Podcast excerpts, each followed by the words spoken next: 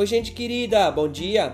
Eu sou o catequista Idiris Predeman, da Paróquia Evangélica de Confissão Luterana de São Borja, e tenho a alegria de estar com vocês neste novo amanhecer. Hoje, dia 24 de setembro, quinta-feira, um novo dia que inicia sobre a graça e a misericórdia de Deus. O texto bíblico previsto para o nosso dia, de Provérbios, o capítulo 3, o versículo 5, que nos testemunha dizendo: Confie no Senhor de todo o vosso coração. O texto devocional nos segue refletindo e apresentando pressupostos centrais da fé e da confissão cristã luterana. Hoje nós queremos falar sobre a justiça que vem da fé. Somente a fé, ou sola fide, o princípio somente a fé indica que uma pessoa não pode alcançar justificação diante de Deus através de boas obras, mas apenas mediante a fé, a graça de Deus. O fundamento dessa convicção está na afirmação do apóstolo Paulo de que ser humano é justificado pela fé, sem as obras da lei, conforme Romanos, o capítulo 3, o versículo 28.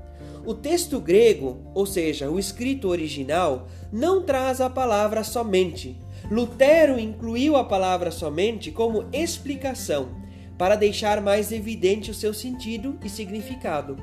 O reformador queria destacar que ninguém pode respaldar em obras e em justiça própria. Pessoa justa não é aquela que pode exibir méritos, e sim aquela que deposita confiança em Deus, aquele que cultiva e mantém viva a fé em Deus. Lutero descobriu a justificação pela fé depois que compreendeu a justiça de Deus. Dia e noite eu andava meditativo, até que por fim observei a relação entre as palavras. A justiça de Deus é nela revelada.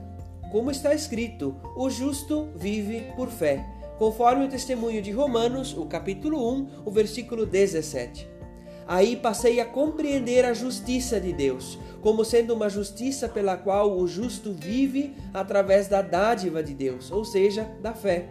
Então senti-me como renascido e entrei pelos portões abertos do próprio paraíso.